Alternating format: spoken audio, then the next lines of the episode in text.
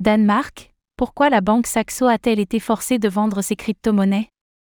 En Europe, les conditions d'existence se durcissent pour les sociétés proposant des services liés aux crypto-monnaies. Preuve en est faite une fois de plus avec la banque Saxo.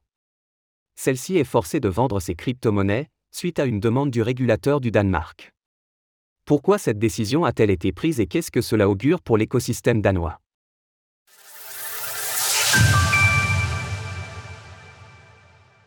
La banque Saxo ne pourra plus proposer de services liés aux crypto-monnaies. L'autorité danoise de surveillance financière, FSA, a annoncé la nouvelle ce jour. Elle a établi que la banque Saxo ne peut pas négocier des crypto-monnaies pour son propre compte, car cette activité ne rentre pas dans le cadre de la loi. La négociation d'actifs cryptographiques par Saxo Bank A/S pour son propre compte se situe en dehors du domaine d'activité légale des institutions financières.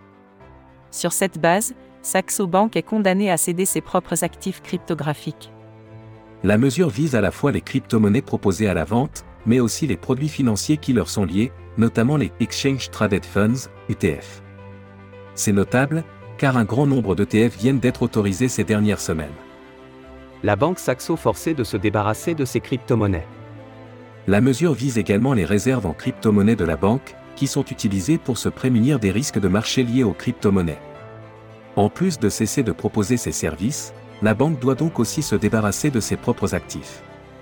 C'est sans doute ce qui est le plus notable dans cette décision, le régulateur n'interdit pas seulement des services proposés à des clients, mais bien la détention même de crypto-monnaies par les banques.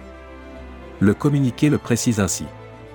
Le commerce non réglementé de crypto-actifs peut créer de la méfiance à l'égard du système financier, et la FSA danoise considère qu'il serait infondé de légitimer le commerce de crypto-actifs. L'activité n'est donc pas non plus jugée acceptable en tant qu'activité bancaire auxiliaire pour des raisons de stabilité financière. La banque Saxo a précisé dans un communiqué qu'elle allait prendre le temps de répondre à cette injonction de la part de la FSA. Elle précise par ailleurs que son exposition directe aux crypto-monnaies est limitée. Nous détenons un portfolio de crypto-monnaies très limité, qui nous sert uniquement à nous prémunir d'une proportion de risque très marginale associée à la négociation d'actifs crypto.